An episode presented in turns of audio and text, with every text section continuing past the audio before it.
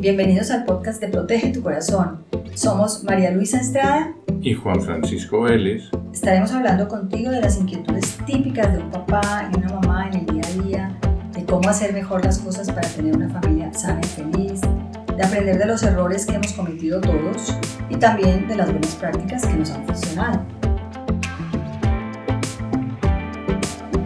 Y antes de empezar este proyecto del podcast, hace ya un año y pico, teníamos mucho miedo, la verdad, porque era pues meternos en un compromiso nuevo, con muchos pendientes, además pues sin la experiencia de jamás haber hecho un podcast. Y entonces la gente nos decía, bueno, gente cercana nos decía, no, no, no, háganlo, háganlo, hay mucho que, ustedes tienen mucho para decir, mucho para compartir, mucho para, pues digamos, enseñar.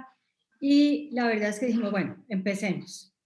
Y cuando superamos el episodio número 7, bueno, nos sentimos felices porque habíamos leído que existía un fenómeno que se llama el pod fade, que es el desvanecimiento de los podcasts, que la gente empieza muy emocionada y después de más o menos siete episodios lo va abandonando por falta de ganas, por decepción, porque se dan cuenta que ni los amigos ni los familiares lo están escuchando y entonces pues entra tanta frustración que prefieren dejarlo, ¿no?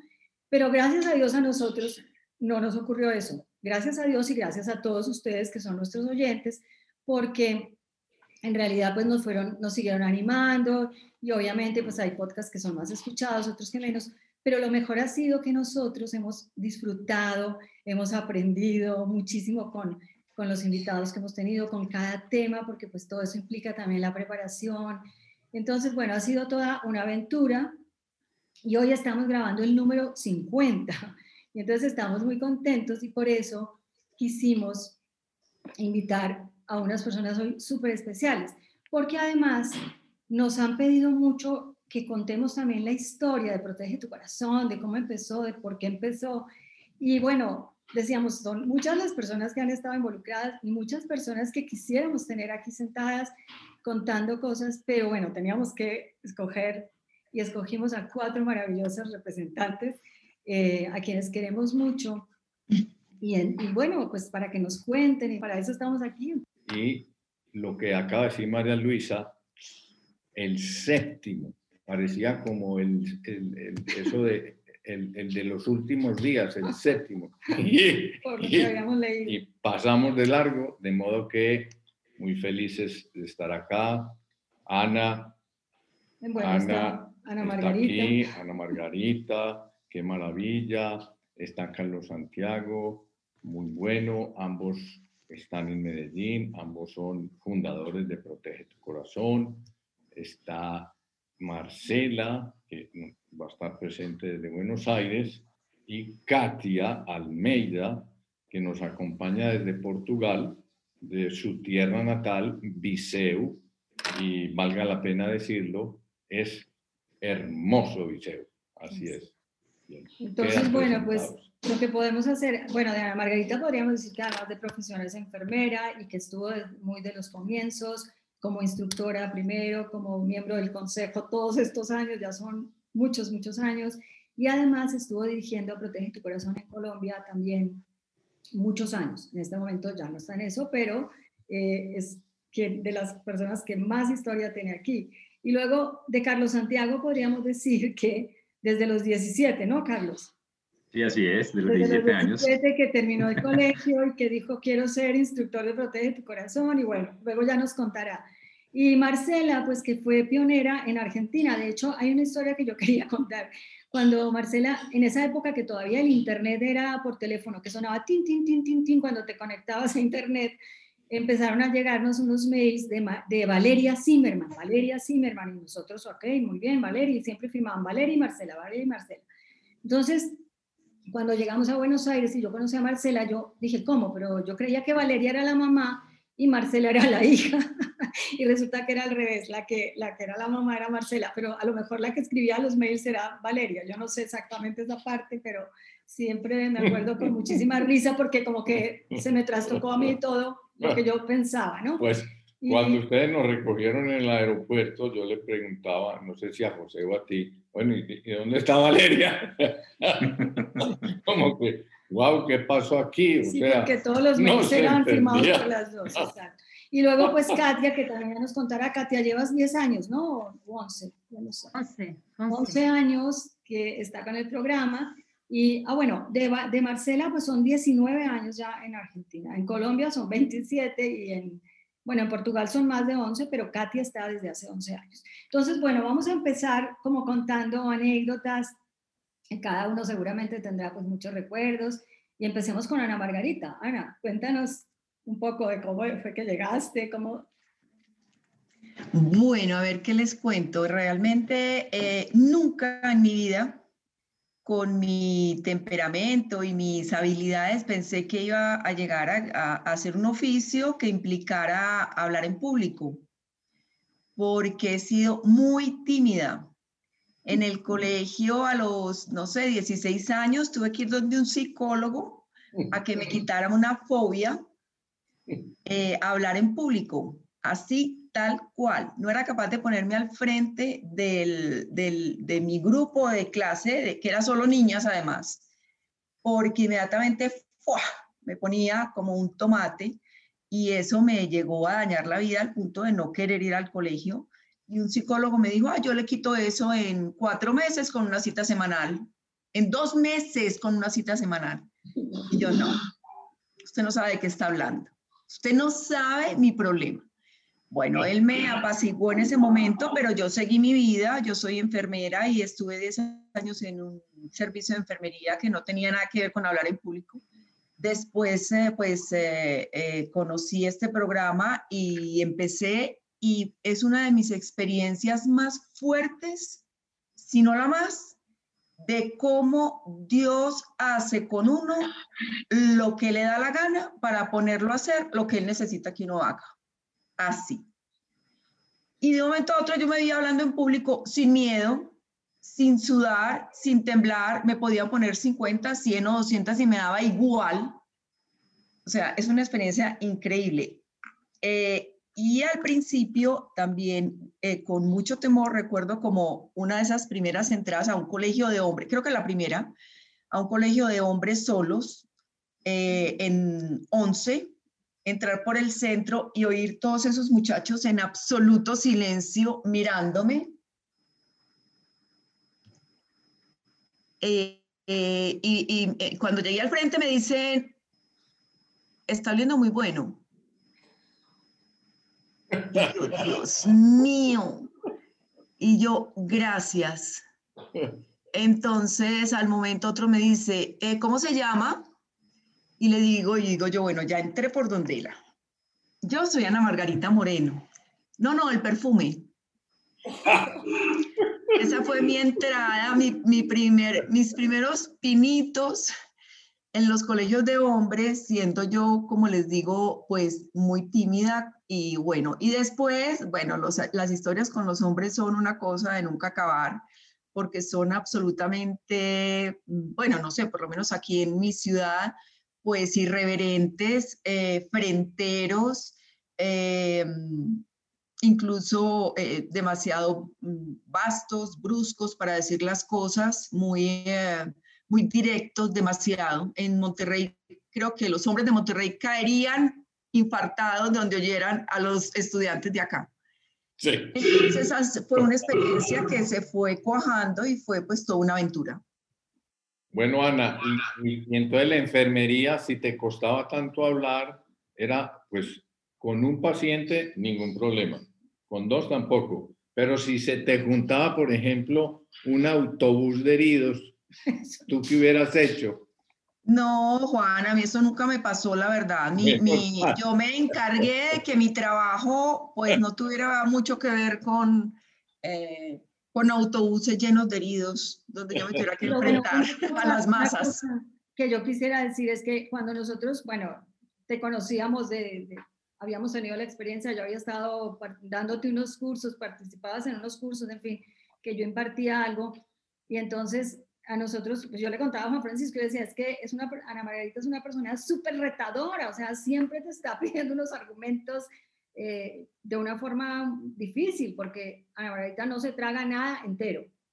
Y entonces eh, decíamos, hay, es una persona perfecta para proteger tu corazón, porque es justamente lo que nos gusta en Protege tu Corazón, encontrar. Y además decíamos, nosotros vamos a mejorar nuestra argumentación si logramos que Ana Margarita estos argumentos sean suficientes, ¿no? Entonces, bueno, no sé si tú te acuerdas de esa parte, esa mañana que estuvimos una vez en una especie de capacitación así y que... Sí, me acuerdo muy bien porque pues se empieza con, eh, en, cuando empieza uno eh, en esto, empieza con los temas, digamos, temas blandos, ¿cierto? quién soy yo, el, el, manejo de las emociones, el manejo de las amistades, los noviazgos, todo muy bien. Cuando ya sabes que te tienes que enfrentar a defender y por qué tengo que esperar si estoy enamorado y si soy responsable y si soy libre y nadie me está obligando ni yo estoy obligando a nadie y sí, y sí, y sí. Entonces, cada vez cuando yo empecé a dar ese tema, yo me iba, yo pedía, digamos, una cita, me iba para la casa de ellos, muy bien atendida, con unas galletas de avena que no se me olvidarán jamás. Eh, y bueno, no, otra vez, desde cero, ¿por qué es que uno, por qué es inteligente esperar? Vuelvan a explicar otra vez que no, no, no lo entiendo. Pues no. O sea, otra cosa es enfrentarse a 30 personas o 25 o 20 o lo que sea y contestar todas las preguntas. Entonces, esto pasó, yo no sé, muchas, muchas veces, que yo volví otra vez, voy a dar este tema, no, no estoy lista. A ver, volvamos a empezar, a ver los argumentos. Entonces, eso lo va volviendo a uno afilado. Y María Luisa una vez pensó darte, en vez de galletas de avena, galleta de avena más otro ingrediente. ¿Qué sería? Para que no molestaran más. no, qué va. ¿Cuál sería? Ni idea. Esas son las. Ni idea. El repollo, el, el, repollo, ese repollo que tú hacías. Sí, el repollo fermentado. Fermentado. Sí, sí, sí. Muy bien. Bueno. Excelente cocinera, sí. no, pues, que tantas cosas. Y bueno, y entonces ahora Marcela, cuéntanos un poquito de tu historia. Bueno, mi historia e-, es muy divertida y como vos dices, Ana Margarita, es como que Dios te va llevando de la mano, ¿no? Y uno no tiene ni idea. Si a mí me hubieran dicho que yo tenía que hablar de sexualidad, nunca en mi vida lo hubiera hecho. Pero me fueron presentando muy despacito el programa y ahí le fui entendiendo. Un día me, me encontré por la calle, total casualidad, con una señora peruana que estaba dando el programa en Perú. Y cuando me contó lo que era, de qué se trataba y que estaba basado en la formación de carácter, yo digo, eso es lo que yo estoy buscando. Yo tenía casi todos mis hijos adolescentes, algunos más chiquitos, pero los más grandes estaban entre 13, 14, 15 años. Y yo quería eh, como ayudarlos a ellos, tener argumentos y también llegar a los amigos. Y en definitiva es como, yo yo quiero llegar a todo el país. Me parecía que, que se podía. Entonces, eh, bueno, reuní un grupo de amigos éramos unos 10, 12, les conté lo que yo quería hacer, junto con Valeria, mi hija, y, y, dijimos, bueno, invitemos gente, porque estábamos, como siempre, en Argentina en crisis económicas terribles, financieras, y, y entonces invitamos a un grupo de amigos, no había WhatsApp, no había redes, no había nada, o sea, todo era llamada personal, comprometerlos por teléfono, y una sorpresa, ¿eh? Había fax había fax. Y a veces quedaba sin hoja, entonces no salía el mensaje, era terrible. Bueno, total que, y había llegado una computadora en casa por ahí, ¿eh? no mucho antes. O sea que eh, todo el tema de internet, que tener señal, no tener señal, bueno. Estamos hablando del 2000. Amigos, dije, ¿quién vendrá? Vinieron 90 amigos. Y entonces con una ilusión enorme les contamos lo que queríamos hacer por el país, por nuestro país. Y, ahí eh, varios apostaron. Algunos dijeron, nos encanta, tenemos menos tiempo, pero hubo un grupo como de 12, 14 que se anotaron con un compromiso enorme. Ustedes se deben acordar de los primeros, Juan Francisco y María Luisa, Susana Alfano, Mercedes Piacenza, todos los típicos. Bueno, y, y entonces nos dividimos las tareas lo divertido fue que yo le escribo a María Luisa o Valeria, no me acuerdo, y supongamos que era noviembre, y María Luisa dice, en diciembre estamos. No, digo yo, diciembre no, un poquito más de tiempo. Entonces te pedimos marzo. Hasta marzo. Y vinieron los primeros días de marzo. y ahí tuvimos tiempo suficiente para organizarnos. Porque vos ahora haces un webinar, eh, mandás por WhatsApp o bueno, por las redes sociales y se, te anotan 400, 1000 personas. Sí. Bueno, 1400. Pero ahí era persona a persona. Entonces entrevistamos mucha, mucha gente que estuviera dentro de eh, el ámbito educativo, fuimos a directivos de colegios porque eso era multiplicador. Bueno, y así fue como nos inscribieron 150 personas en un comienzo, frenamos la inscripción y María Luisa me dice, no, más de 40. Total que me llamó una señora llorando por teléfono, porque uno se había quedado afuera, o sea, ¿qué decidimos? Los 40 primeros. Y finalmente, presionando, presionando, María Luisa me dijo, bueno, hasta 60 sí, porque yo no puedo estar todo el tiempo haciendo fotocopias hasta el último minuto que me subo al avión. Eso me contestaste, María Luisa, por ahí no te acordás. No. Y eh, lo gracioso de todo esto era que mi marido no quería saber nada con lo que yo iba a hacer. ¿Qué vas a hablar de sexualidad? Bueno, José, de la afectividad, eh, pero un programa de formación del carácter, es espectacular. ¿En qué te estás metiendo? Así que fue con muy pocas ganas a buscarlos al aeropuerto. Pero como es una persona educada, los trató muy bien. El primer día, creo que apareció y se quedó al final. Y ustedes lo fueron entusiasmando. El primer día no fue, pues, no, el primer día fue, lo que fue fue al aeropuerto y dijo, yo en esto no voy a estar, yo solo voy a ser guía turístico. Eso. Sí, sí, sí, lo hace bien. Así dijo. Pero el último, el tercer día estaba en primera fila.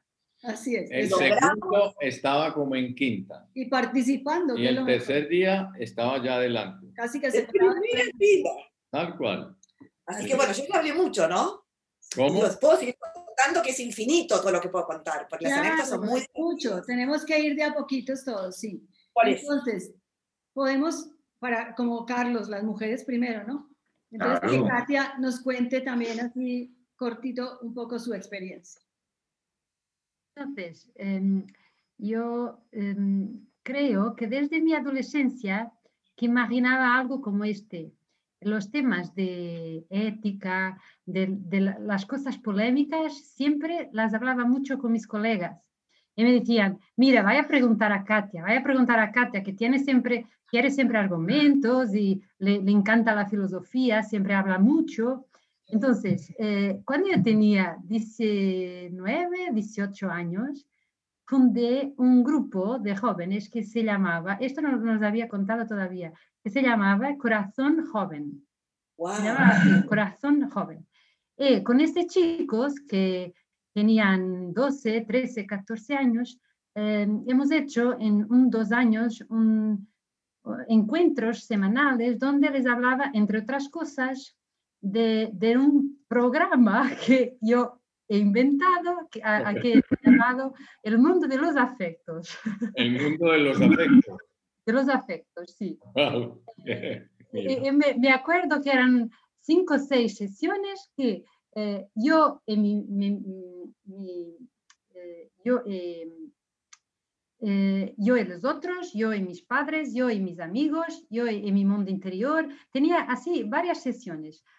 hoy cuando estaba pensando en esta charla, me acordé de, de, de este episodio de mi, de mi adolescencia. Después, cuando a los 20 años, eh, cuando era estudiante de medicina, eh, o empezado a hacer durante las vacaciones eh, voluntariado en Cabo Verde, en África. Entonces, a estas chicas me habían encargado de hablar con las niñas de la, de hablar mm, de afectividad y sexualidad, porque las colegas que estaban conmigo sabían que me encantaban esos temas. Yo continuado ese programa al mundo de los afectos y con estas niñas. Y me acuerdo que mm, lo he hecho con los cuentos de hadas.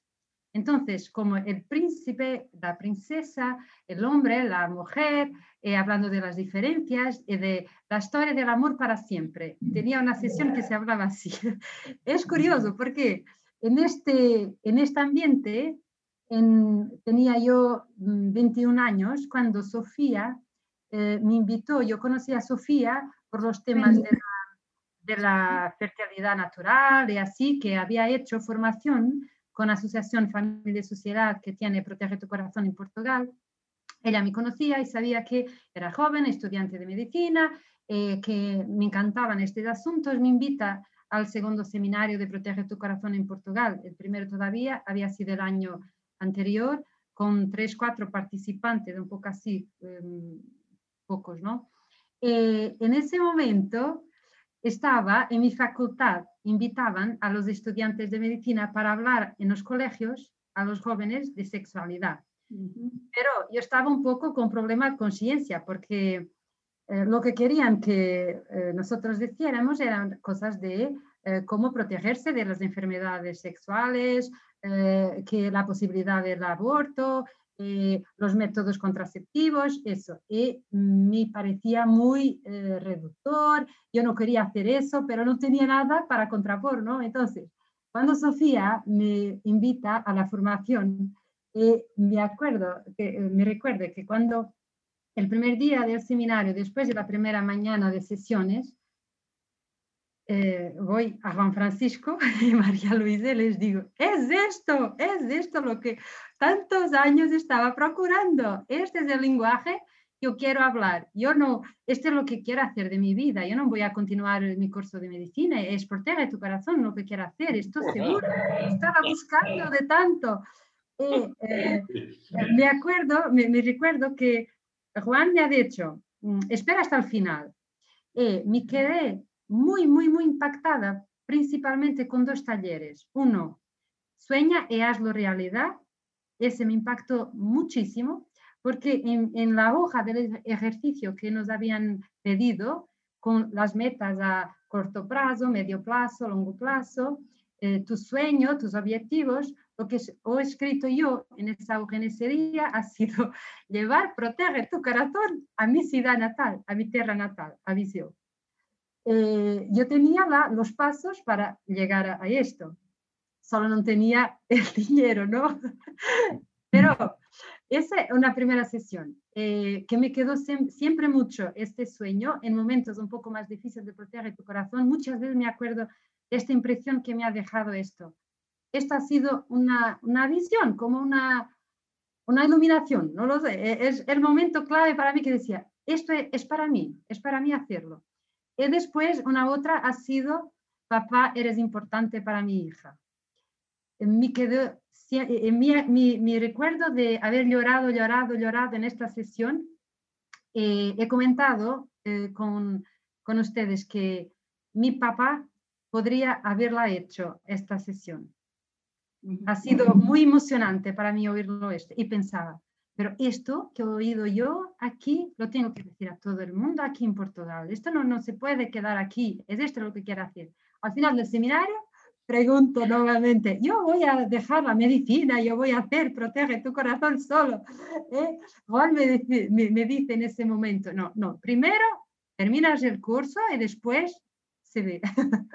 yo, estaba en el segundo año y me, me, pregunté, ¿cómo? Más cinco años tengo que esperar. Así, Entonces, así es. Eh, eh, me, recuerdo que me habéis dicho de eh, con la medicina puedes hacer mucho bien en proteger tu corazón. Eso es como una herramienta, ¿no? entonces, necesitas hacerlo esto y también proteger tu corazón, pero la medicina es, es una herramienta. Eh, la vida, Dios, el camino me han encaminado para la psiquiatría infantil. Entonces, para mí Protege tu Corazón es mismo un programa de salud mental infantil. Es decir, todo el mundo en Portugal tuviera Protege tu Corazón, yo no tendría trabajo como ese psiquiatra. Pero segura. Eh, una última anécdota para decir que el año siguiente a este, a este seminario, yo estaba cierta que tenía que tener un seminario en mi ciudad. Pero yo, joven, eh, sin dinero, ¿cómo hacía para, eh, no sé cómo, hasta hoy, no, no, sé por qué, esta profesora Noemia me llama, era una amiga de mi madre, pero yo no he comentado con ella, no, no sé cómo esto ha sucedido, pero me llama y me dice que sé que estás pensando organizar un seminario de sexualidad. sí, sí. Eh, eh, entonces, sí, mira, yo he hablado con mi marido y, mis, y nuestros ahorros son para pagar ese seminario. ¿Cómo? no lo puedo creer. Eh, entonces, ella me da así de mano todo este dinero que, ha, servido para organizar el seminario donde estaban 60 personas, el mayor seminario que se ha hecho en Portugal, 60 personas, y ahí hemos empezado el trabajo en Viseu. En ese, en esa, en ese tiempo yo estaba en Lisboa, pero eh, he empezado a coordinar el equipo de Viseu desde Lisboa, donde estaba estudiando. Y así, para mí, Protege tu Corazón ha sido siempre mi pasión. En ese tiempo yo aún no había tenido novio, no estaba casada, nada, nada, nada parecido, pero cuando conoció, eh, conocí mi marido, eh, de las primeras cosas que le he dicho es, mira, algunas cosas que tienes de saber sobre mí antes de todo. Y uno es que protege tu corazón existe, será siempre mi pasión. Lo tienes que aceptar para aceptarme. Entonces, a, a, veces me, eh, eh, él, no, se, no, no, no, no, se queda nervioso con estas cosas de proteger tu corazón que siempre eh, quieren mucho tiempo, ¿no? Porque sabe que es mi hijo más viejo, el protege tu corazón. Es así. No se negocia, es así, es mi hijo más viejo. Genial, genial, qué historia tan increíble. Bueno, Carlos Santiago, te llegó el turno. Bueno, pues a ver, ¿por dónde empiezo? Esto hace tanto tiempo. Bueno, cuando eras alumno en el colegio. Sí, sí, sí, tuve la oportunidad de conocer Protege tu Corazón cuando estaba en décimo en el colegio. Aunque bueno, lo conocí antes porque ya pues siendo amigo de los dos hijos mayores de María Luisa y Juan, eh, veía todo el tiempo las reuniones en la casa, llegaba los fines de semana de fiesta encontraba las fotocopias por ahí regadas por toda la casa, en esa oficina que tenían ahí en la entrada, ¿se acuerdan? Un momento, ¿cómo no, no, no regadas? regadas Sabía que iba a decir eso. ahí en la sala. El orden. Eso es muy cierto, eso es muy cierto. esa, esa, sí, eso es cierto, es cierto. Esa, esa, oficina, esa oficina de la entrada estaba muy eh, eh, estratégicamente ubicada porque todo el que entraba a casa de los Vélez tenía que ver con Protege tu Corazón, así no quisiera. Entonces uno entraba a la casa, encontraba las fotocopias, encontraba las cajitas con el material, los libros, las cosas. Yo creo que desde muy, temprano pues empecé como a inquietarme con esos temas. Seguramente pues por la mm, frescura, por el lenguaje que decía ahorita Marcela, eh, con el que se explican esos, esos conceptos que siempre son duros para un adolescente y mucho más para un papá de un adolescente. Pues, mis papás nunca fueron muy hábiles para hablarme del tema con palabras, lo hicieron pues a través de su vida y creo que me sentí identificado con Protege tu Corazón por eso, ¿cierto?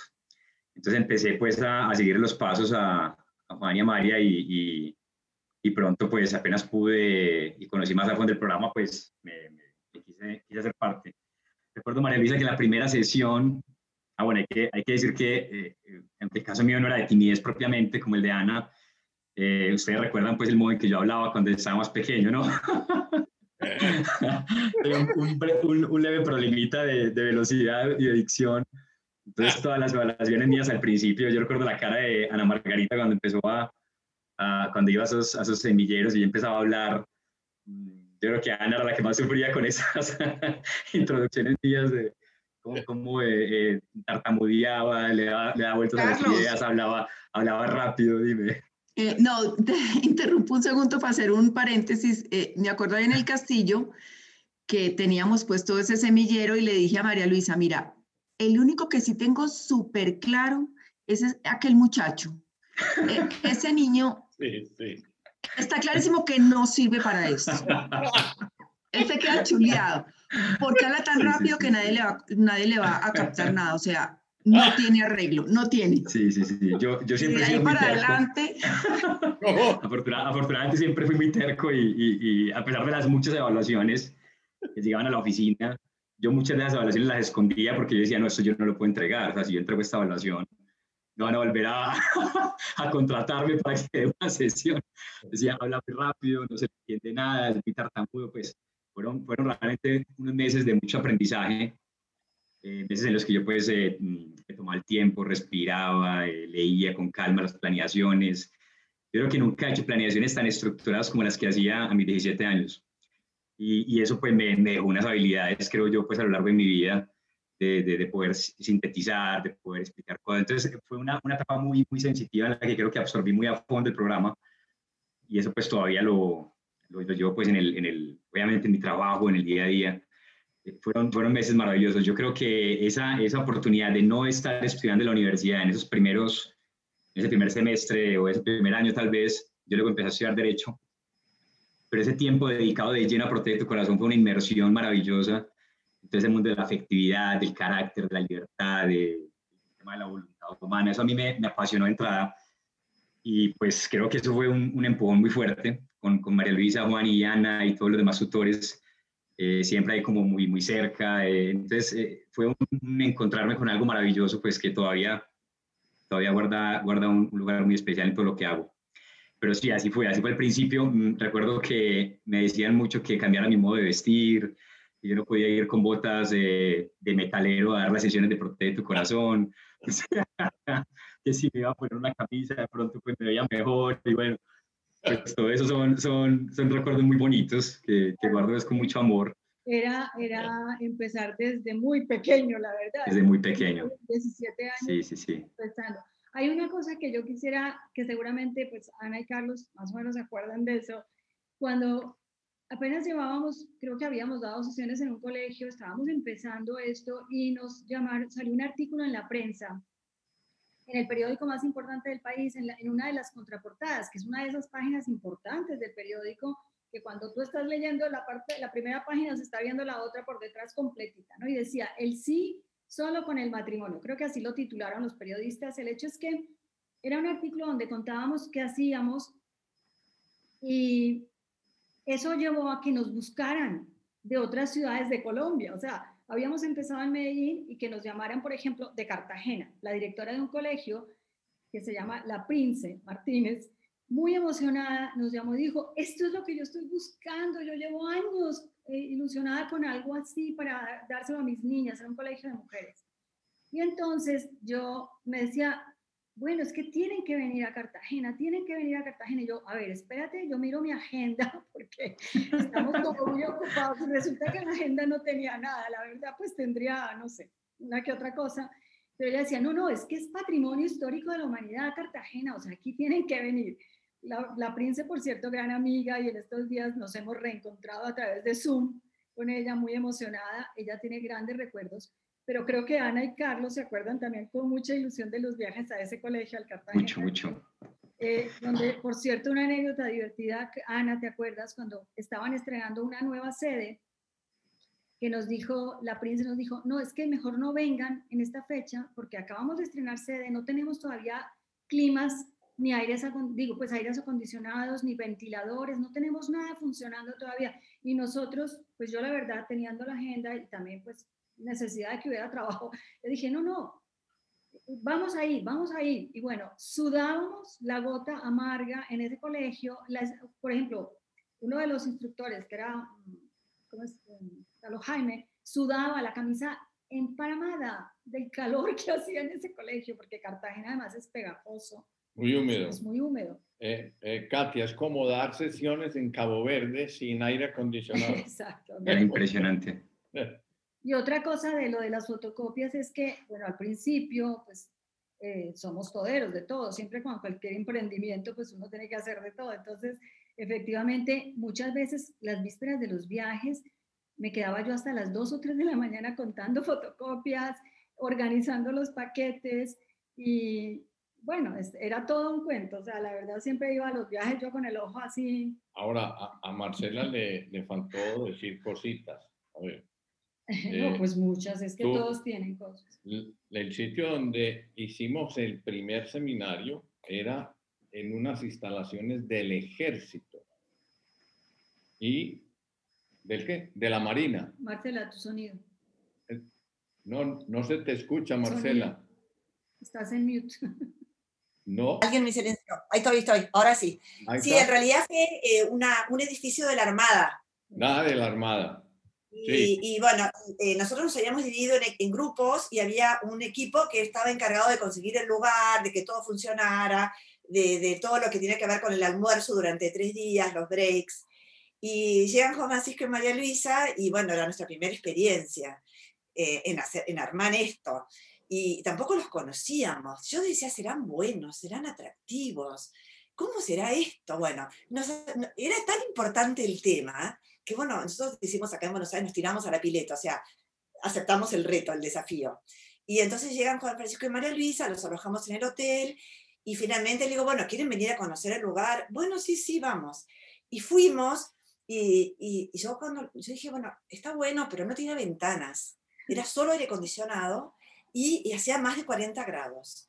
Y entonces María Luisa me dice, bueno, para empezar está bien. digo, yo no me habrá gustado tanto, pero era lo que habíamos conseguido.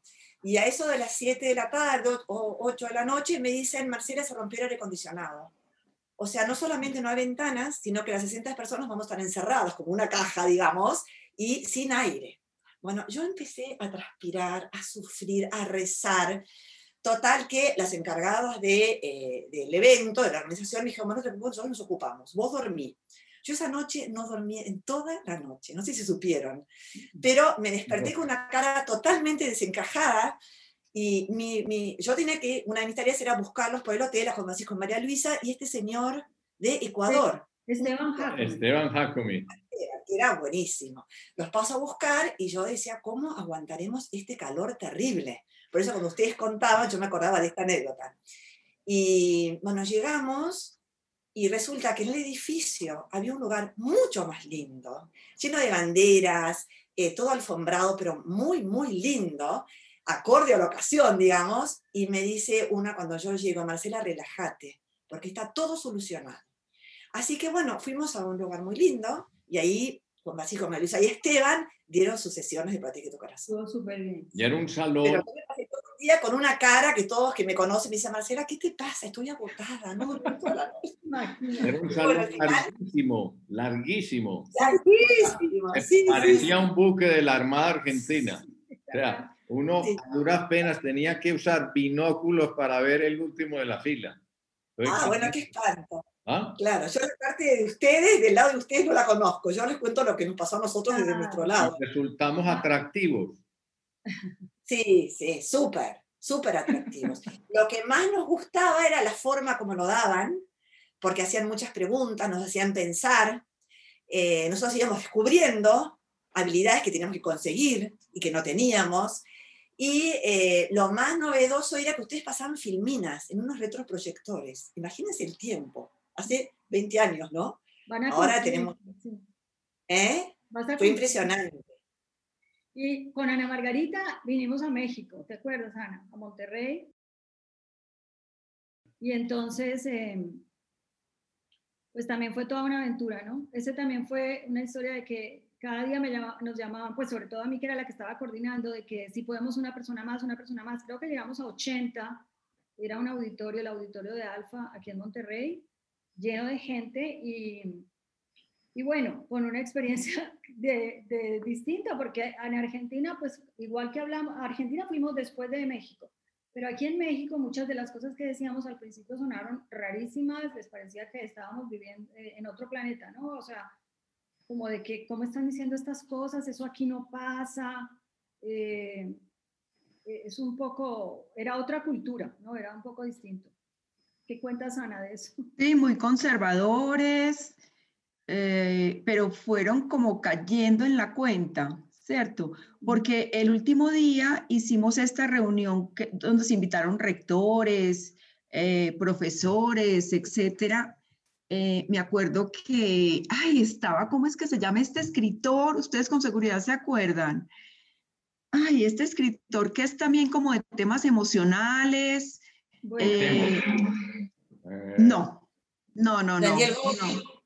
Ese, creo que es español, famosísimo. Y yo lo vi ahí sentado en primera fila y yo decía, yo no puedo ah, creer que este señor... Fernando Coromín. Sí, ah. esté tomando nota de lo que nosotros estamos diciendo. No, no, no, no, no, esto sí es una cosa increíble.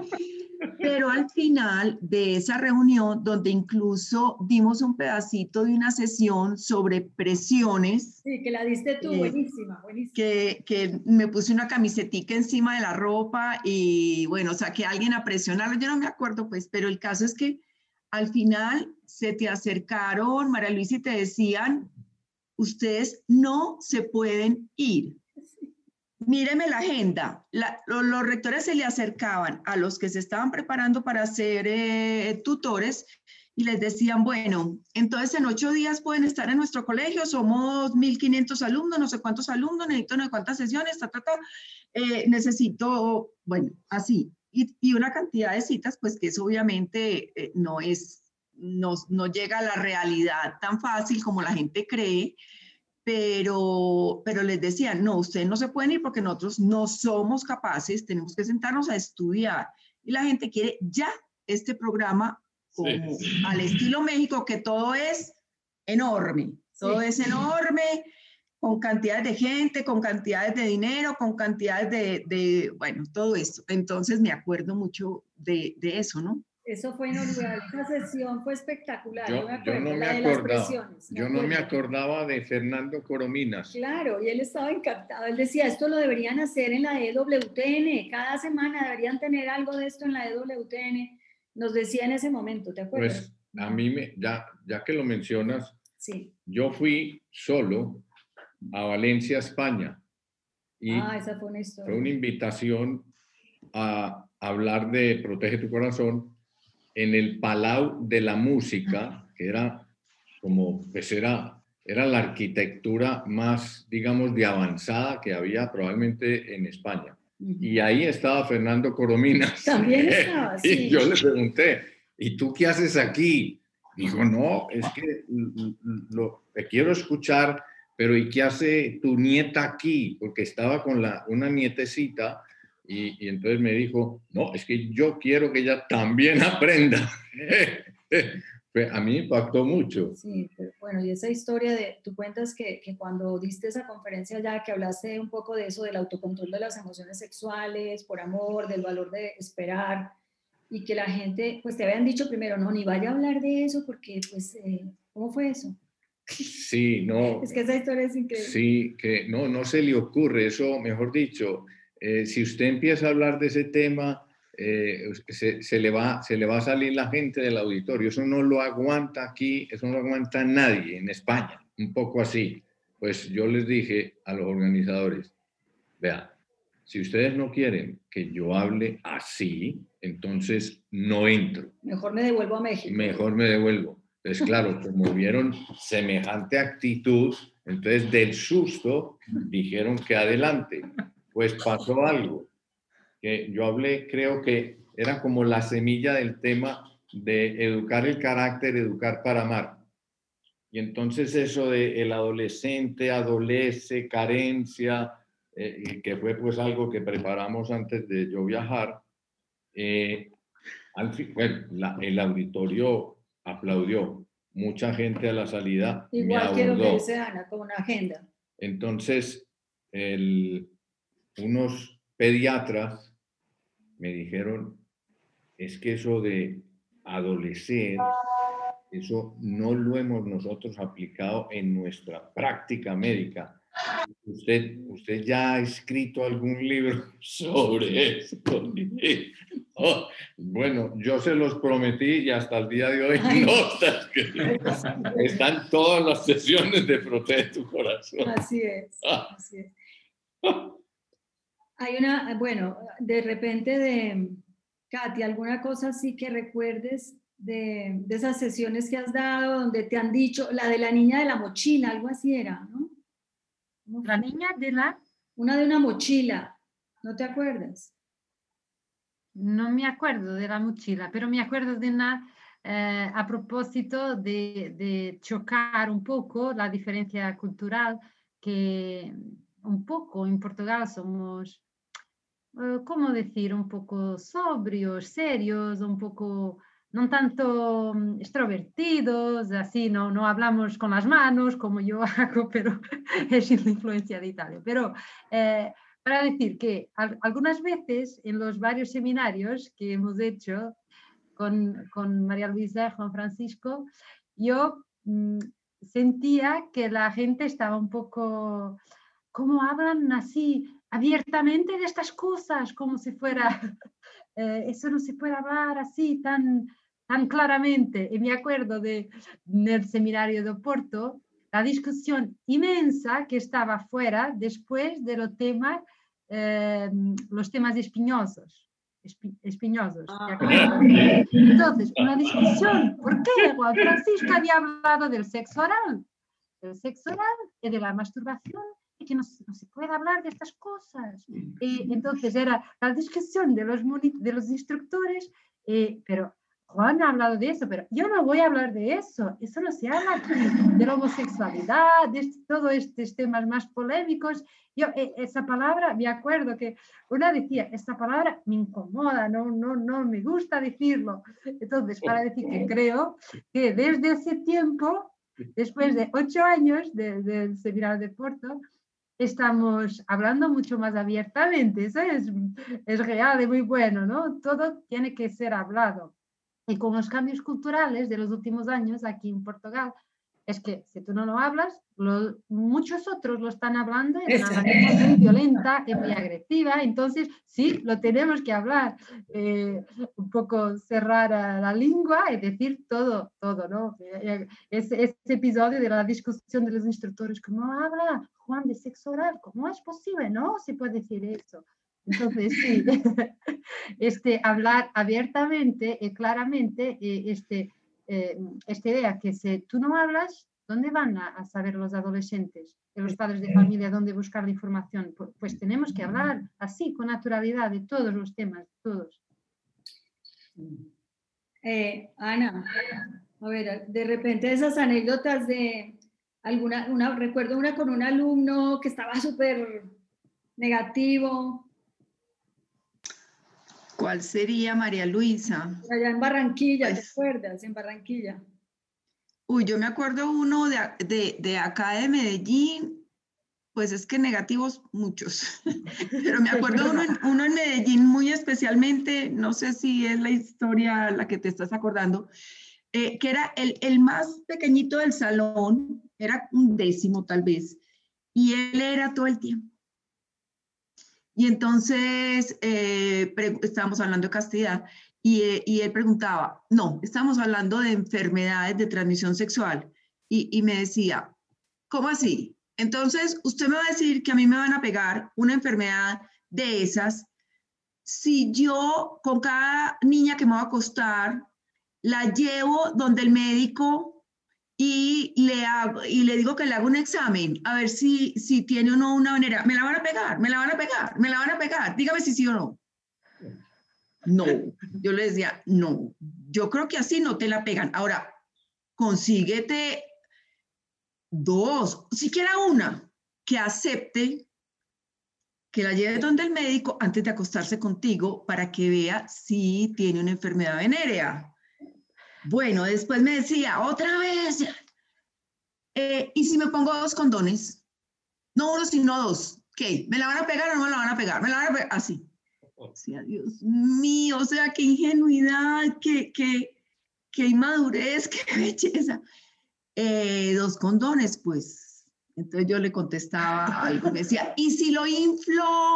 Ah, no, ese, eh, eso me dijo, me dijo, yo quiero, tengo una pregunta, una pregunta súper urgente, súper urgente. Diga pues, a ver, eh, ¿cuánto mide una molécula de aire? Ni idea. Ustedes que están viendo física, ¿algunos saben cuánto mide una molécula de aire? Nadie sabía cuánto medía una molécula de aire, pero a él lo que más le interesaba era explicar por qué hacía la pregunta. Entonces, no, yo, yo estoy preguntando es porque yo cuando me voy a acostar con una niña, yo pues uso condón siempre y el día antes yo inflo el condón oigan pues, y lo dejo inflado. Si amanece inflado es que está bueno. Entonces ya lo desinflo y ya lo uso. Porque ya, pero siempre he tenido la duda, si una molécula de aire de pronto, eh, pues frente al tamaño de un espermatozoide, de pronto no, no me cuadra y si se sale por un orificio más pequeño. Bueno, y yo le decía, pues yo no sé si tú haces eso, pues muy, muy creativo, pero lo que tienes que tener en cuenta también para que sepas para la próxima es que un condón, si tú lo inflas, ya lo dañaste. Para empezar, para empezar, ¿cierto? Ah, Y entonces es como ese choque entre, entre mientras uno les hable de la parte emocional, de, eh, de, de, las consecuencias en todas las áreas, ellos, el que está pegado ahí, siempre está pensando, me queda el condón, me queda el condón. Siempre esto será una opción. Lo otro, no me la creo mucho, ¿cierto? Que no, que, que rompe el corazón, que, que después te cuesta más dejarla, que no sé qué. Entonces, cuando ya enfrentas el asunto de los preservativos, las enfermedades de transmisión sexual, el SIDA, entonces ya como que es un choque para ellos horrible y, y, se arma todo un lío en el salón, todo un lío, por lo menos acá. Y en la costa también, no sé en México, no sé en Argentina, pero em, para nosotros siempre ha sido así. Entonces, e, este muchacho que era pues el más chiquito del salón, haciéndose el muy no sé cómo dicen ustedes, el muy macho, el muy, ¿sí? el muy experimentado, al final se me acerca y me dice, uy, esto me encantó. Y yo decía, esto, ¿qué, ¿qué, es esto tan bacano? Yo, yo quiero saber más de esto, ¿cierto? Entonces, no sé, María Luisa, si te refieres a otro, alguien más que preguntar. Cualquier parecido, da, es parecido, sí, hay muchas anécdotas de eso Ahora, también hay obviamente eso, los que se te acercan al final a decirte esto me encantó o, o la famosa anécdota que le hemos contado mucho del que nos dijo, denme una tarjeta para que la mamá de mi novia los busque y los invite al colegio de mi novia. Esto era, era del Cerrejón y efectivamente que a los 15 días llamó la señora y yo le pregunté, ¿cómo supo de Protege tu Corazón? Y dijo, porque el novio de mi hija me dio una tarjeta de ustedes para que los buscara. Eso es una cosa increíble. Cuando ese muchacho entró a esa sesión diciendo, yo no sé ni por qué me hicieron venir aquí, yo no creo en lo que ustedes dicen, yo no estoy de acuerdo con nada de esto. Eh, yo me bueno, él dijo, ustedes son los que le enseñan a uno a decir no.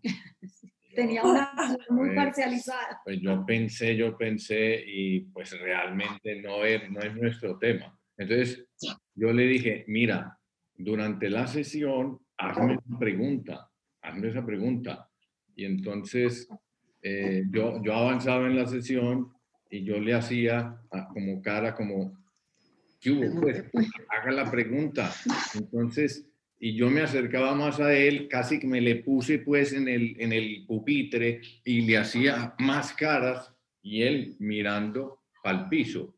Y después sucedió lo que acaba de decir María Luisa. Me dice, usted me da su tarjeta. Yo creí que me estaba haciendo broma. ¿Y para qué? ¿Y para qué una tarjeta? No, pues es que yo quiero que ustedes vayan al colegio de mi novia. Así, dijo. Tal cual. Sí, hay historias increíbles así de, pues sí, de muchos que, que, al principio a lo mejor tenían una actitud reservada, prevenidos y que luego pues dan las gracias y bueno, y luego también las historias pues de eso, así como Katia que dijo esto es lo que yo quiero, Carlos Santiago, muchos jóvenes. Y, eso me gustaría un poquito esa parte de, la formación de jóvenes, por ejemplo, que en Colombia, Ana Margarita, eso te tocó tanto, todos esos semilleros, a ver, cuéntanos un poquito ahí. Bueno, no, semilleros hemos tenido muchísimos. Yo creo que Carlos tiene un poquito más de experiencias en, en esos siete años que estuviste al frente de Protege tu Corazón, donde manejaron varios semilleros y, se les pedalea muchísimo y se les, eh, o sea, es un trabajo arduo, de donde quedan pocas personas realmente. Eh, en parte porque es eh, la población que más nos gusta para tutores es el, o sea, debe haber una, una combinación como entre la experiencia y la edad y la juventud y la cercanía, entonces, Carlos, no sé si tú tienes alguna, alguna, sí, frente a estos, por ejemplo, ¿te acuerdas de Merengue? Uno de los estudiantes a tutores. ¿Cómo olvidarlo? O ahí llega mucha gente, por ejemplo, cuenta un poquito de este muchacho. no, hay tanta, hay gente de, pues, de, de tantos estilos que ya llegado a proteger tu corazón, que eso ha sido muy bonito, porque no necesariamente los que son de Protege tu Corazón son los que quedan como tutores, ¿cierto? Eh, hay gente que hoy en día sigue siendo muy buenos amigos del programa, que seguramente se identifican con los temas, que quisieran eso para sus hijos, para los colegios de sus hijos, y eso yo creo que es lo que se mantiene como muy vigente. Yo creo que el impacto de Protege tu Corazón no, no, se puede medir únicamente en cantidad de tutores y de sesiones impartidas, porque eso es mucho más allá.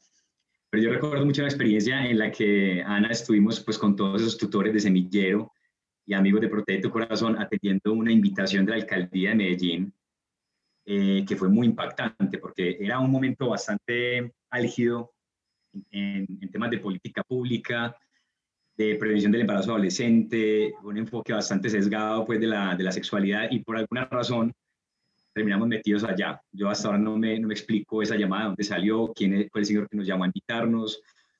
Fue algo muy providencial. El caso es que estuvimos en la, en la alcaldía de Medellín dos años consecutivos como el stand más visitado y más eh, concurrido pues por jóvenes de todos los de todos los tipos de colegios y de todos los estratos que se puedan imaginar ustedes en Medellín gente con realidades muy complejas, y verlos ahí a los del semillero, porque no solo éramos los tutores los que estamos atendiendo el stand, era un stand con varias, eh, como un carrusel, con varias eh, bases, donde iban, iba pasando los jóvenes, llegaban a la, a la, base número uno, le explicaban un concepto clave, pasaban a la base número dos, había unas actividades, unas demostraciones. Yo creo que esos, esos chicos nunca habían recibido, eh, primero pues tanto cariño, porque la verdad es que los tutores nuestros diría que a nivel, a nivel internacional, pues en todo el mundo, se caracterizan por ese amor y por esa ternura con la que miran a los, a los, a los chicos y eso yo creo que lo sentían esos jóvenes de Medellín y fue bastante impactante eso. Entonces ver eh, tutores como Merengue, como otros tantos, de todo tipo de estilos que no, no, tenían para nada el perfil de tutor, que estaban tal vez en otro cuento, confundidos, pero ahí puestos en escena, hablándole a otros jóvenes del amor verdadero, de la fidelidad, de por qué vale la pena eh, esperar, de por qué valía la pena eh, tener ideales altos en el amor, en la amistad. yo creo que eso fue uno de esos momentos, como, como decía ahorita Katia, una revelación en donde uno se da cuenta del impacto que tiene el programa y, y, de cómo no solo a través de las sesiones, sino a través de muchas parejas, porque me, me encontraba muchas en la red de colegios en la que trabajo ahora, me encuentro todos, todas las semanas, y no estoy exagerando, con personas que han sido atravesadas profundamente por Protege tu Corazón directores de formación, preceptores, amigos, papás, profesores, y todos tienen una anécdota y un recuerdo particular. Entonces eso es algo como muy, muy bonito verlo ya desde otro punto de vista. Recuerdo, por ejemplo, el caso de una, de una, eh, una, eh, una, señora ya que tiene cuatro hijos, pues eh, digo señora porque así es para una señora, pero yo la conocí en Protecto Corazón cuando tenía 11 años. Yo fui su tutor en una sesión determinada. Entonces yo le, leí la sesión, pues sí, digamos, cada año en su colegio. Ella creció con Protecto Corazón, seguramente en un caso muy parecido al mío, pues con muchos vacíos de información, como los tenía yo también. Y en algún momento ella me hizo un feedback, ya en una reunión profesional con todo el equipo de trabajo que tenemos ahora. Me hizo una, como una retroalimentación de cómo había entendido ella el ejercicio del huevo ¿Se acuerdan del ejercicio del huevo? Yo creo que ahora es ilegal llevarlo a cabo. No sé cómo será eso ahora por el desperdicio de, de los huevos. Ahora pues es muy complejo eso. Era de, la, de, la, sesión de ser, ser padres. Ser padres. Exactamente. Pues a esta mujer ese ejercicio la conmovió tanto. No, no creo que por eso tenga cuatro hijos, pero eso la empujó a ella a, a, encarar la maternidad y la relación con su mamá y su papá de una manera muy profunda. Entonces, seguramente ese no era el objetivo de la sesión. El objetivo de la sesión no era eh, que te encontraras con tu niña interior y perdonaras las heridas de tu papá y tu mamá, pues seguramente no. Pero Dios, pero Dios trabaja en formas, pues como ustedes saben, eh, en esto sí que lo saben. Y creo que ese es uno de los casos bonitos que uno nunca alcanza a ver y que es un regalo realmente poderlo, poderlo evidenciar tantos años después, 20 años después. A mí me gustaría que Marcela contara la historia de la estrella, Marcela. Pero dónde era, cómo llegaron, por qué llegaron, etcétera. La historia de la estrella, ¿en qué sentido? No sé qué, no sé cómo. En, la, en ese barrio carenciado de los que pues ustedes mencionan ese tipo de lugares como... Ah, el niño que dijo eh, de Serena. Espera, espera, espera. Ah. Sí, porque se adelanta María Luisa. Gracias, María Luisa. Nosotros tenemos bastantes anécdotas así como muy, muy positivas de, de los chicos después de los talleres. Y como vamos a, bueno, a colegios AAA, como dice Juan Francisco, y a colegios también este, muy, muy carenciados, eh, bueno, lo, que vemos es que el impacto es igual. Eh, y que a los chicos el programa les llega mucho porque es como un anhelo que ellos tienen en su corazón, de amar y de ser amados, y de formar una familia fuerte y de ser felices. Entonces los chicos lo van entendiendo. Cuando el primer taller eh, se llama, bueno, ¿quién soy yo? y, presentamos la estrella. Eso lo aprendimos de ustedes, o sea, no tiene nada de mérito. Y, y decimos que la persona es como, o sea, tiene cinco dimensiones, entonces hacemos la analogía una estrella. La persona es una estrella con cinco picos. Y tenemos que ayudarlos eh, a crecer, a esos chicos, y que los padres también los ayuden a sus hijos, a integrar estas cinco dimensiones a su vida diaria. Y además de que vayan creciendo en forma armoniosa. Porque, por ejemplo, si yo estudio, estudio, estudio un montón, pero de golpe no tengo amigos, hay algo que me está faltando y por lo que no termino de tener una vida plena, feliz. Y entonces yo estaba dando un taller, nos pasó que en realidad algo increíble, el ministro de Educación de Buenos Aires, no, nacional, esto fue un regalo de Dios, nos contrató para eh, dar talleres a docentes de todo el país y eh, a chicos, a ver, creo que eran, creo que eran 15 colegios que tenemos que dar en la ciudad de Buenos Aires como, un, como una prueba, experimento. Y entonces a mí me tocó dar en séptimo grado, no sé cómo lo llaman ustedes, chicos de 12 cumpliendo 13 años, y justo cae alguien del Ministerio de Educación. ¡Wow! Digo, yo justo a mí me cae. Bueno, y, la verdad que, bueno, me esforcé, traté de que fuera lo más atractivo posible, los chicos participaron, pero bueno, ni idea, yo digo, a lo mejor esto tampoco tuvo tan, tanta llegada, no sé, bueno, evaluación final, todos anónimos, y en eso un chico me pone, descubrí, después del quién soy yo, que soy un chico por fuera y un gigante por dentro. Yo, wow, no puedo creer, así que se despide el ministro, el, el digamos, el funcionario del ministerio y digo, mira, fíjate, esto ya por esto valió la pena. Así que él estaba feliz. Qué belleza. Eh, pero bueno, la estrella es, es, como muy importante para nosotros en Argentina, porque siempre, después ellos entienden que la persona tiene cinco dimensiones, que son una estrella que tienen que brillar para los demás. Entonces ahí también, de ahí surge la misión. Yo, yo estoy para sembrar, para hacer el bien, para iluminar. Y eso los llena de fuerza para resistir las presiones del ambiente, para querer ser solidarios con los demás, Así que para nosotros la estrella es muy útil. A través de la estrella notamos como un entusiasmo en los chicos en querer vivir bien, ¿no? Eh, a pesar de los errores que tenemos todos, ¿no? Pero bueno. bueno pues lo, lo, transmite, lo transmite súper bien. Fíjate que para un chico de esos, es que además no dijiste eh, el detalle de la, del entorno. No hablaste de eso. Bueno, ya vi, a mí, ah, bueno, era en realidad e, era un colegio de chicos muy, muy carenciados, un colegio, una escuela pública, em, donde en un momento me tocó hablar de las emociones y un chiquito, también de misma, la misma edad, me dice, pero Marcela, ¿cómo voy a parar y pensar? Yo estaba trabajando el tema de la rabia, bueno, paro y pienso, estabilidad, que algún día se las explicaremos mejor los que están escuchando este podcast. Em, me dice, ¿cómo, ¿cómo yo voy a parar y pensar cuando la semana pasada mataron a mi hermana? o sea, un lugar muy, muy vulnerable, de muchísima violencia. Me acuerdo que en un momento, en otro taller, cayó una chica muy seria, no había forma de sacar una sonrisa. Yo pensaba, ¿qué le habrá pasado? Golpeada, violada, no se sabe, porque el lugar era terrible. Así que bueno, pues una última anécdota, haciendo relación a lo que contaste a Ana Margarita, eh, me tocó también en un barrio no carenciado, pero sí donde están no sé si ustedes hablan de boliches, ¿cómo llaman a estos lugares nocturnos? Discoteca, la eh, discoteca. claro, discotecas, pero donde pasan, hay mucha violencia. Y en el diario se les dice antros. No, pero bueno, los hay.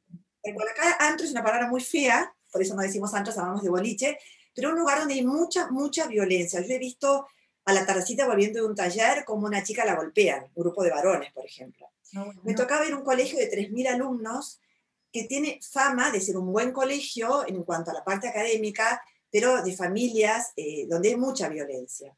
Y yo tenía que dar el razones para esperar, que tiene que ver con esperar a tener relaciones sexuales lo más posible. Y todos los motivos de por qué esperar. Como era un grupo muy numeroso, lo dividieron en dos. Así que la mitad de un grupo lo daba a tu instructora, tutor, como dicen ustedes, y, y a mí me tocaba dar en otro grupo. Eran alrededor de 25 o 30 chicos cada grupo. Eh, y entonces yo hice pasar a, un chico em, que me pareció el más rebelde de la clase. Yo le dije, yo lo hago pasar, además por su aspecto, eh, estaba lleno de piercings y de eh, tatuajes. Yo digo, bueno, yo lo hago pasar. Y le puse, hice este, esta actividad de la cinta scotch. donde yo les voy mostrando, para el que no lo conoce, los daños emocionales, o sea, duele. Y entonces yo digo, bueno, ¿qué pasará? Y además, cuando termine la evaluación, como son anónimas, anónimas y espontáneas, yo la voy a doblar para ver qué dijo este chico. bueno, cuando él me la entregue. Después de, terminar el taller, levanta la mano. Me dice, Marcela, te quiero preguntar algo. ¿Sí? ¿Qué te pasa? Digo, bueno, ahora, ahora me va a decir de todo. Me dice, no, no, yo quiero saber si en el grupo de al lado están dando lo mismo. ¿Sí? ¿Por qué? Porque yo quiero con mi novia que está, que está al lado vivir esto mismo que me estás explicando. ¡Qué belleza! wow. Impresionante la llegada del programa, ¿no? Ajá, exacto. Y bueno, lo que decía Carlos, que, que hay una llegada muchas veces mucho más allá de, los números, de lo que uno se imagina. O sea, que llegué a un grupo de 30, pero es que eso va muchísimo más allá. Y por cierto, em, explico que, se, que Carlos Santiago se tuvo que retirar por cuestiones ya de familiares y Ana Margarita creo que también porque también me había dicho que tenía un compromiso más o menos a las 15. Bueno, pero de todas maneras seguimos aquí comentando un poquito más antes de terminar. Eh, no sé, Katia, ¿qué más anécdotas has recordado? Yo, me, recuerdo de mm, estar en Lisboa impartiendo una sesión en una escuela profesional donde van los chicos que no quieren estudiar, pero como es obligatorio, hasta los 18 tienen que hacer algo. Entonces, son chicos, eh, chicas, era un colegio de chicas poco motivados, muy vividos, con experiencias de vida muy difíciles, con eh, familias complicadas. Eh, me tocó impartir el tema yo antes de nacer, que cuando eh, decimos el título, muchas veces dicen, yo sobre eso lo sé todo, ¿no? que vas a hablar de bebés, yo sé cómo los bebés nacen, no es necesario que me hables de eso. en la sesión utilizamos los modelos de los eh, bebés en varias edades gestacionales, ¿no? Em, eh, yo tengo mi caja de los bebés eh, con nueve semanas, 12 semanas, 14, 15, 30, hasta los niños casi de tamaño y peso real de, de nacimiento, ¿no? en toda la sesión yo em, me, doy cuenta que hay una niña que está particularmente impactada con esa sesión, mientras las otras van eh, brincando con los bebés, eh, eh, se ríen y toma, toma, tómalo este, así. Esa niña está muy seria y llora, llora en esa sesión. y al final, en la mm, pidió para hablar conmigo y me dice, mira, yo has, llegado tarde. Si yo hubiera oído esta sesión, mi hijo sería vivo. Eh, eso me impactó mucho. Es que verdaderamente eh, muchas veces las personas piensan, y cada vez más, que con tanta información que tenemos, que los niños lo saben todo, ¿no? Eh, pero información no es sabiduría, información no es conocimiento, información no es, no es carácter. Información es solo información que llega eh, donde llega, a veces no llega. Eh, para decir que la niña después me contó que cuando le propusieron hacer un aborto, que no le han permitido ni siquiera ver su bebé en la ecografía. Eh, entonces, cuando ha hecho la ecografía, mm, primero de las 12 semanas, porque era la edad legal para hacerlo, aborto, no había visto más un bebé en ecografía. Y cuando demostramos en esta sesión cómo bate el corazón a, las seis semanas, y así, ella se quedó impactada, pero era un hijo, era mi hijo. Porque en esta sesión no hablamos de bebés en general, pero eres tú, tú has sido un bebé como este, ¿no? Y poner la cosa en personal es muy impactante. Y cuando me dice, yo maté a mi hijo, si lo hubiera oído antes, mi hijo sería vivo. Esto me ha impactado mucho. Y fíjate que ahí uno, estamos hablando solo de la vida, de cómo se solo de la vida. dentro de la mamá. Nunca se habla de, de, aborto para nada, pero ella lo estaba experimentando. Qué cosa tan impactante, ¿no? Hoy justamente, y vamos a tener que ir terminando, una instructora de acá en Monterrey está preparando la sesión yo antes de nacer. Exacto. Entonces llamó a María Luisa y le dijo, ¿qué hago para mostrar eh, en, la etapa de desarrollo que tiene 200 gramos Entonces yo le dije, María Luisa, ¿dónde tienes la balanza micro para las recetas de cocina? Entonces yo empecé a poner eh, tenedor, cuchillo y otras cosas y no daba 200. Entonces se me ocurrió en, el, en el frutero tomar una manzana y me midió 100, pesó 198 gramos. Entonces, como María Luisa es así, tiene que ser 100, 200, no puede pasar de ahí. Entonces, tomé otra manzana y pesó 202 gramos. Entonces yo era más preocupado de la reacción de María Luisa, 198, 202, a, que dijéramos la idea la instructora. Entonces le tuve que decir a María Luisa, 198 más 202 dividido 2 da 200 en promedio. La idea, la idea es que como estamos haciendo las sesiones virtuales, pues tenemos que pensar en la manera de que la gente pueda interactuar desde sus casas. Entonces, les estamos pidiendo unos requerimientos que tengan ciertas cosas en su casa, la lenteja, la nuez, la todo, todo. para que lo puedan vivir, porque además es una sesión que se hace con los papás, es hermoso. Van a estar papás e hijos y, la idea es que tengan todo eso. Entonces, también estábamos pensando era que no fuera algo complicado. De, Sí, pero la, la, del 200 gramos, gramos es el, el, paquete de leche pequeño de los niños. Ah, bueno, mira. Es 200 gramos. Es ese que uso yo. Se nota, que estás al día. Bueno, no sé si aquí habrá ese paquete.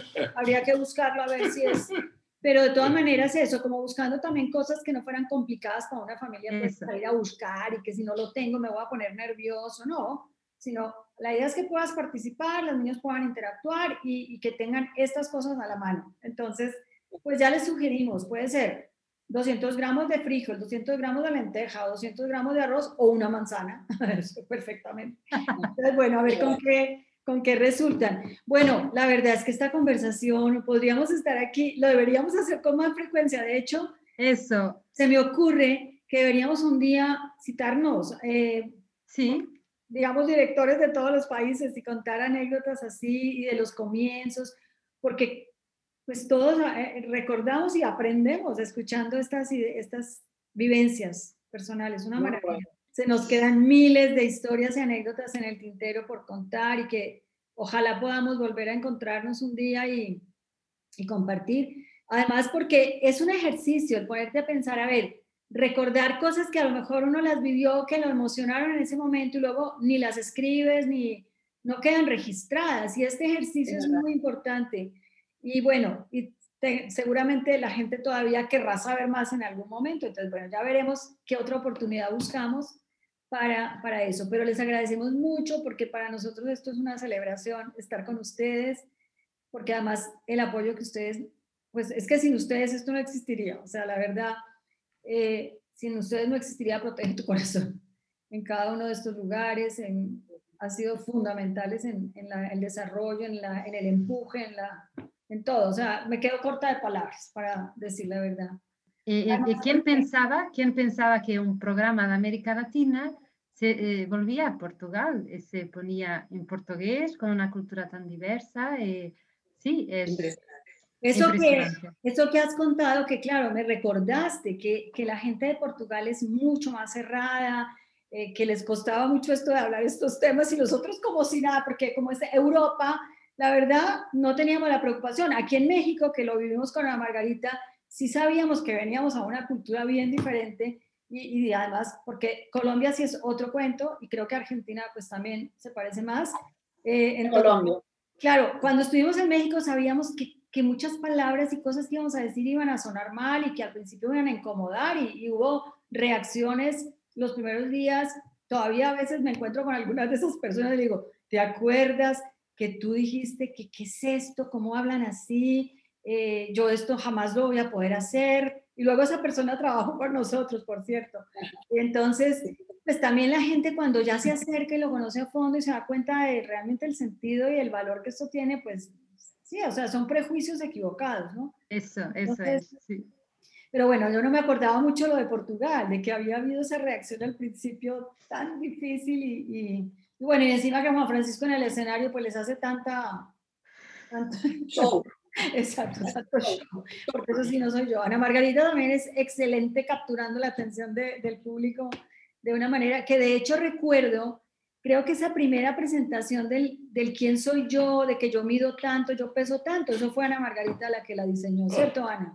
Sí. Fuiste tú, yo No. creo. Sí, en una, No recuerdo realmente. en una sesión del castillo, creo que tú empezaste con esa presentación, yo, yo mido tanto, yo peso tanto, yo no sé qué, y de ahí en adelante eso se volvió icónico. O sea, eso es fabuloso, esa, esa manera de presentar la estrella, ¿no?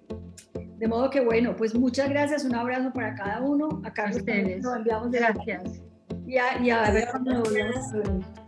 Gracias. Hasta luego, muchas gracias. Adiós, que bien. Chao. Beso. Bye. Adiós.